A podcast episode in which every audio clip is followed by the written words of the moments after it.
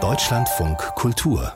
Buchkritik wie kommt ein Junge aus einem äh, estnischen Küstendorf nach Stockholm und dann sogar bis nach New York? Und was hat er in Tadschikistan zu suchen? Taunevaters Roman Die elf Fluchten des Mattis Jefferson erzählt genau diese Geschichte. Marco Martin hat das Buch für Deutschland von Kultur gelesen. Erstmal die wichtige Frage, Herr Martin, der Protagonist, mit dem wir da auf seinen elf Fluchten unterwegs sind, das ist ein Junge, Jahrgang 1913, kommt eben aus diesem kleinen Dorf in Estland. Wie kommt er an den Namen Mattis Jefferson?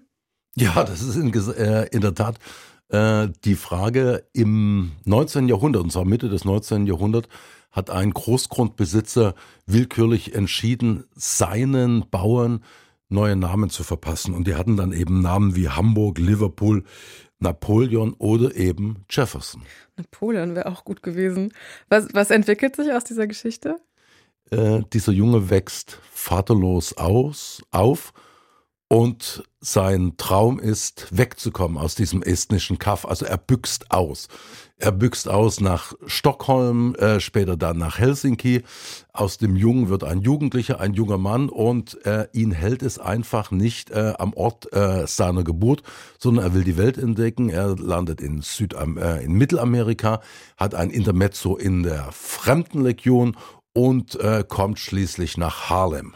Mit all diesen Städten, wo wir da sind und all den Abenteuern, ist es jetzt ein Abenteuerroman? Ist das ein Entwicklungsroman?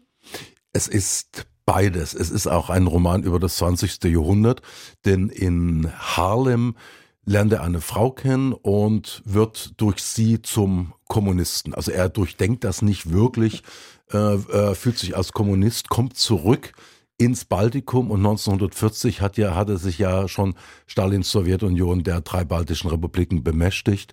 Er wird dann kurzzeitig äh, zum estnischen Sowjetfunktionär. Als die Wehrmacht äh, einfällt, wird er evakuiert und landet dann in den Weiten Russlands wo er sich schnell unbeliebt macht, weil er ja wieder reisen will. Das heißt, es ist die Geschichte eines im Grunde genommen apolitischen Simpel, der in das Malwerk des modernen Totalitarismus fällt. Wie beschreibt der Autor das, was Madis da in der Sowjetunion erlebt? Also es sind immer Kurzkapitel. Äh, es ist überbordend an äh, Geschehnissen, aber es ist keine präsige Epik, die jetzt alles naturalistisch eins zu eins schildern würde, kurze Kapitel und man sieht natürlich, wie dieser äh, dann inzwischen auch nicht mehr ganz so junge Mann in der Sowjetunion äh, als, äh, als Verdachtsfall äh, geführt wird. Er versucht wieder zu fliehen, es, ge äh, es gelingt nicht und irgendwann landet er in der gefürchteten Lubjanka des Stalinismus. Zum Glück wird er nicht erschossen. Er kommt dann, was heißt zum Glück, äh, er kommt dann nur in Anführungszeichen in die Psychiatrie. Ich will es gleichzeitig wissen und nicht wissen. Gibt es ein Happy End?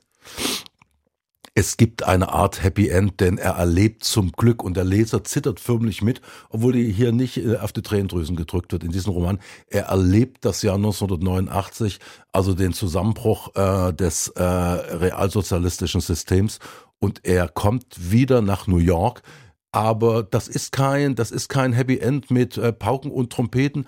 Genauso beiläufig, wie er alles äh, äh, erlebt, entdeckt er wieder äh, New York. Es ist die Geschichte eines freien Menschen, der jetzt sich mit Ideologie gar nicht so auseinandersetzt, sondern das ideologische Zeitalter eigentlich zu überleben versucht.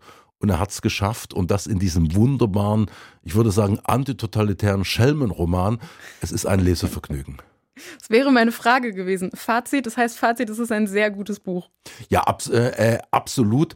Es äh, verhübscht nicht. Es geht auch nicht über die Schrecken des, äh, des 20. Jahrhunderts irgendwie plaudernd hinweg.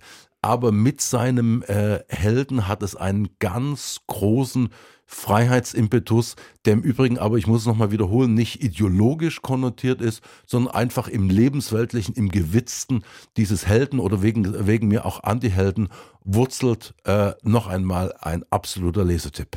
Tauno Vaters Roman Die elf Fluchten des Muddes Jefferson ist im Residenzverlag erschienen, übersetzt von Maximilian Murmann, 255 Seiten, 25 Euro und Marco Martin hat das Buch für uns gelesen. Vielen Dank. Danke auch.